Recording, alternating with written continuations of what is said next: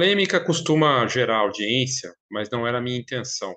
Eh, eu publiquei no canal aqui do YouTube e no Instagram sobre as coisas da a matéria que saiu, né, em vários canais, da profissão fotógrafo, eh, sendo engolida, absorvida pela inteligência artificial em, hã, entre as 80 profissões, e isso em 48 meses. 48 meses, a gente tá falando aí do quê? De 4 anos. É bastante tempo, né.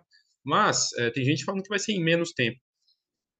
Não sou eu que tô falando, primeira questão, é uma matéria que saiu lá fora e saiu em vários canais respeitados.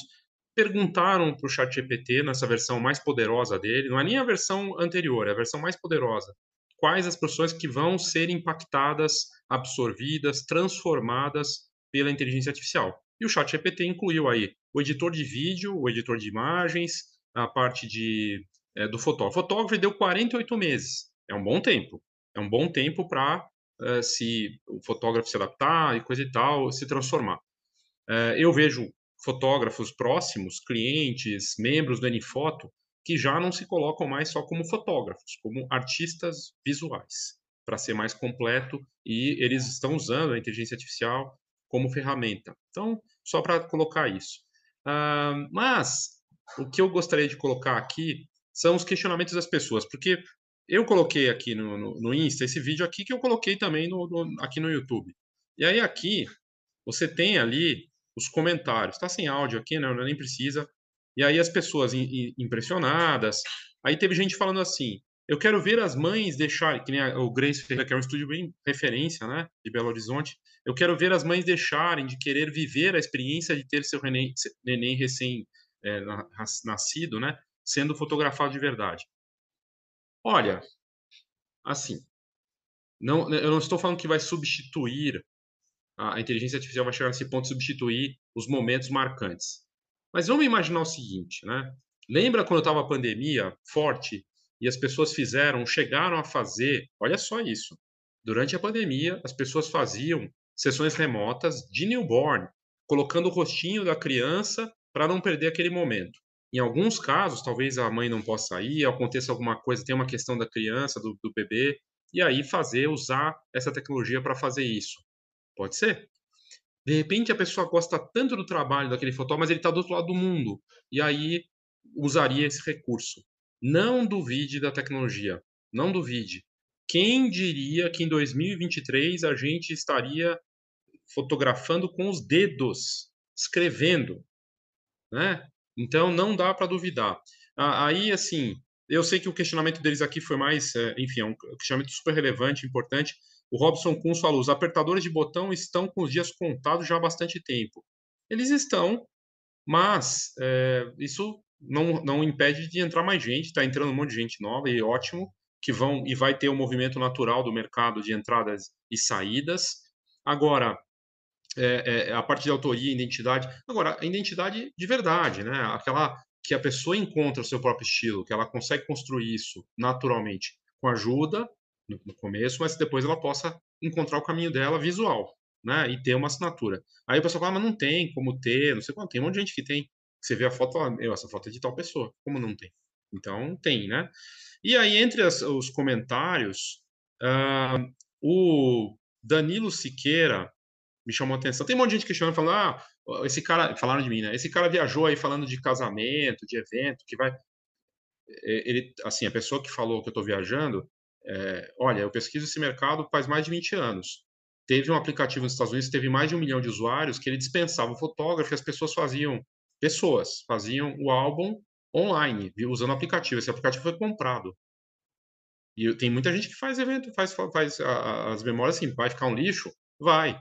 Não é difícil conectar essa ideia com inteligência artificial, tá. Então, assim, não sou eu que estou dizendo, é algo que está acontecendo no mercado, de comportamento, né. Acho que isso precisa ficar bem claro. Aí você vai aqui, eh, Danilo vamos lá, se ele deixar eu mostrar aqui. O Danilo Siqueira é um dos melhores fotógrafos de casamento do Brasil. E ele fez uma ele comentou lá: "Fiz uma um exercício, uma um um um teste", e ele criou uma postagem que tá aqui, ó. super trabalho bacana. Quem não segue, vale a pena seguir. Tá aqui, ó. Ah, isso aqui. A princípio, quem olhar, vendo uma pessoa desavisada, ela vai dizer que isso aqui é real ou não? Tem uma, uma discussão que é maior. O que é real e o que não é, e como é que a gente vai distinguir logo mais. A gente está na primeira fase disso. Tem meses. Né? Como é que isso vai ficar? E aí ele colocou aqui, o, o, o Danilo colocou a provocação. Série Retratos, Noivas no centro de São Paulo. Aí o que ele escreveu? Ele escreveu o seguinte: Esse final de semana eu tive a oportunidade de realizar um desejo antigo. Fotografar noivas no centro de São Paulo. E que experiência incrível! O centro da cidade é um lugar repleto de história e cultura, e isso reflete nas ruas movimentadas e nos prédios históricos que o cercam. Foi um verdadeiro desafio capturar toda essa atmosfera em minhas fotos, mas ao mesmo tempo uma grande satisfação ver o resultado final. As noivas que fotografei foram incríveis, cada uma com seu estilo único e personalidade marcante. Foi de, demais ver como elas se encaixavam perfeitamente no cenário urbano do centro, trazendo um toque de elegância e sofisticação para as ruas movimentadas. Fotografar noivas no centro de São Paulo foi um verdadeiro presente para mim e espero ter a oportunidade de fazer isso novamente em breve. Obrigado às noivas que toparam participar dessa loucura e toda a equipe envolvida. E obrigado também à cidade de São Paulo por ser um cenário tão inspirador para a fotografia de casamento. Aí dá um espaço, texto e fotos criadas por mim através de inteligência artificial. Nenhuma câmera, máquina de escrever ou noiva de verdade foi usada nesse estudo. Isso está ficando surreal. Aí ele colocou, e aí eu, eu coloquei ali que a questão merece reflexão porque as fotos ficaram incríveis. E, e ele, eu perguntei para o Danilo na, nessa postagem: Danilo, você iria no centro de São Paulo fotografar noivas? Do jeito que está o centro de São Paulo hoje?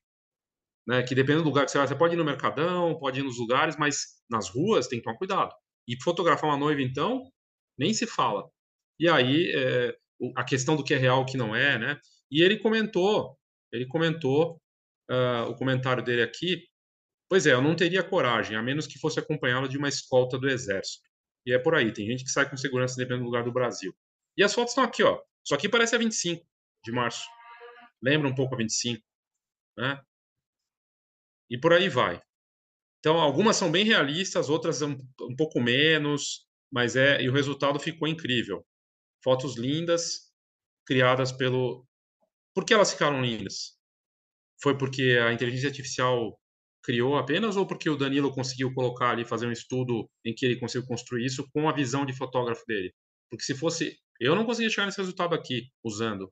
Não sei se eu chegaria usando a mesma ferramenta. Né? Então, o debate vai um pouco além.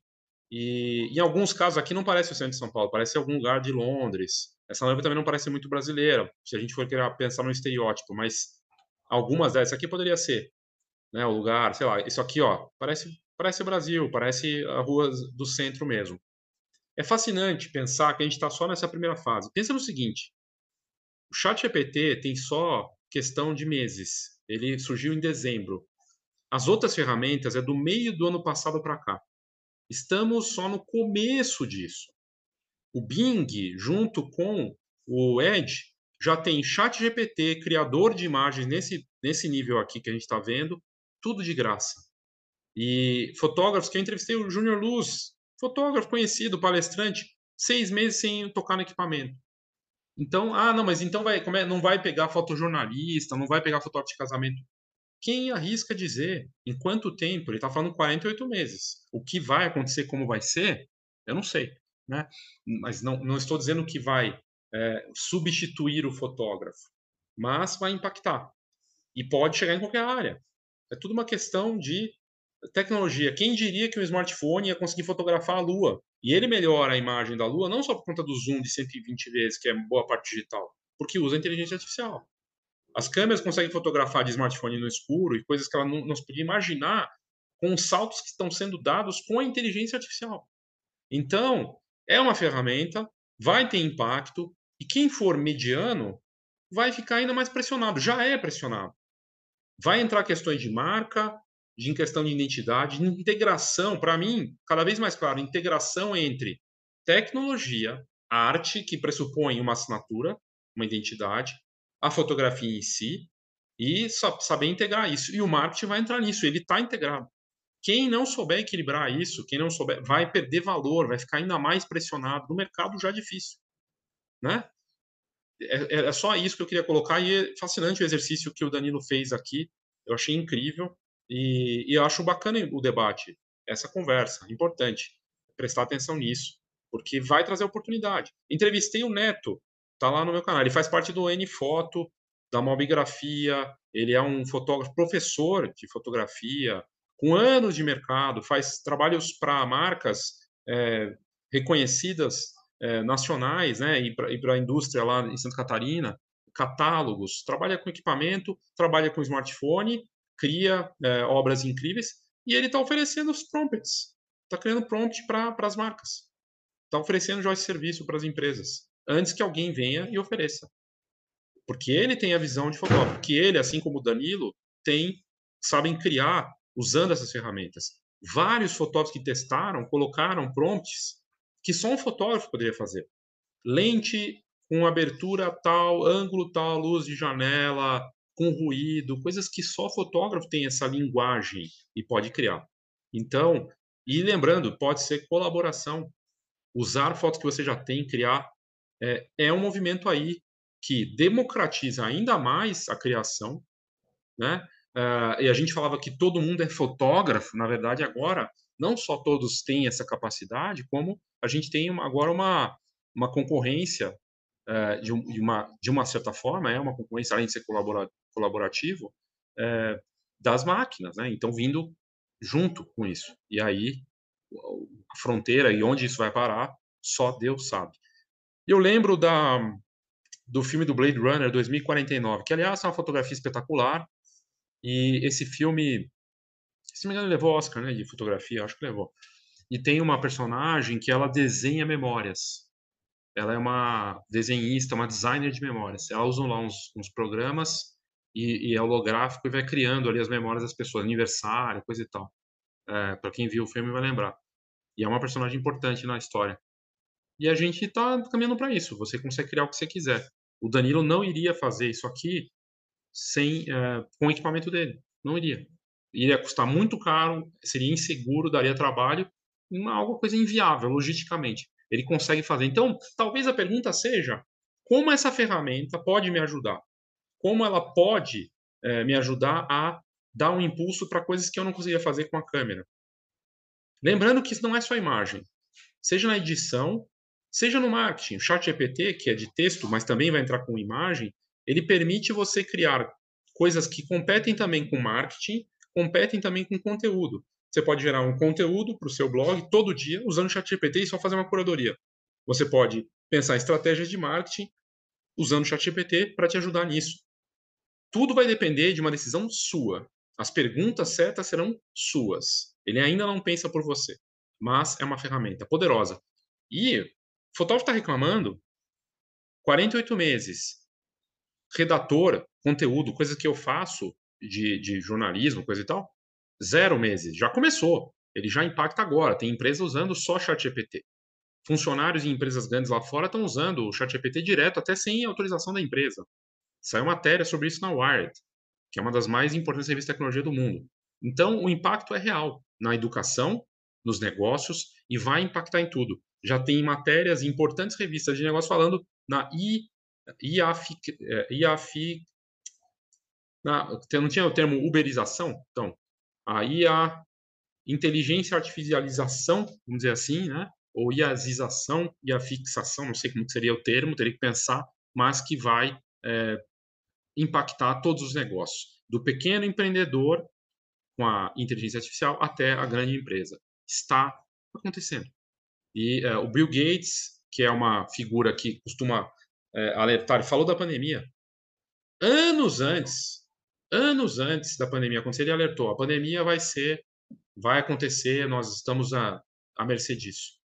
E ele trouxe agora da, da inteligência artificial. Não é à toa que a Microsoft está envolvida fortemente com o ChatGPT. E ele falou o seguinte: é para ele é a grande revolução que vai puxar tudo da fotografia, como já está fazendo nos smartphones, NFT, que eu tenho falado tanto, é impressionante também. Então, há uma transformação fortíssima ocorrendo nesse momento. A gente precisa prestar atenção nisso. Ok? Então é isso, obrigado e até a próxima. Oh, thank you.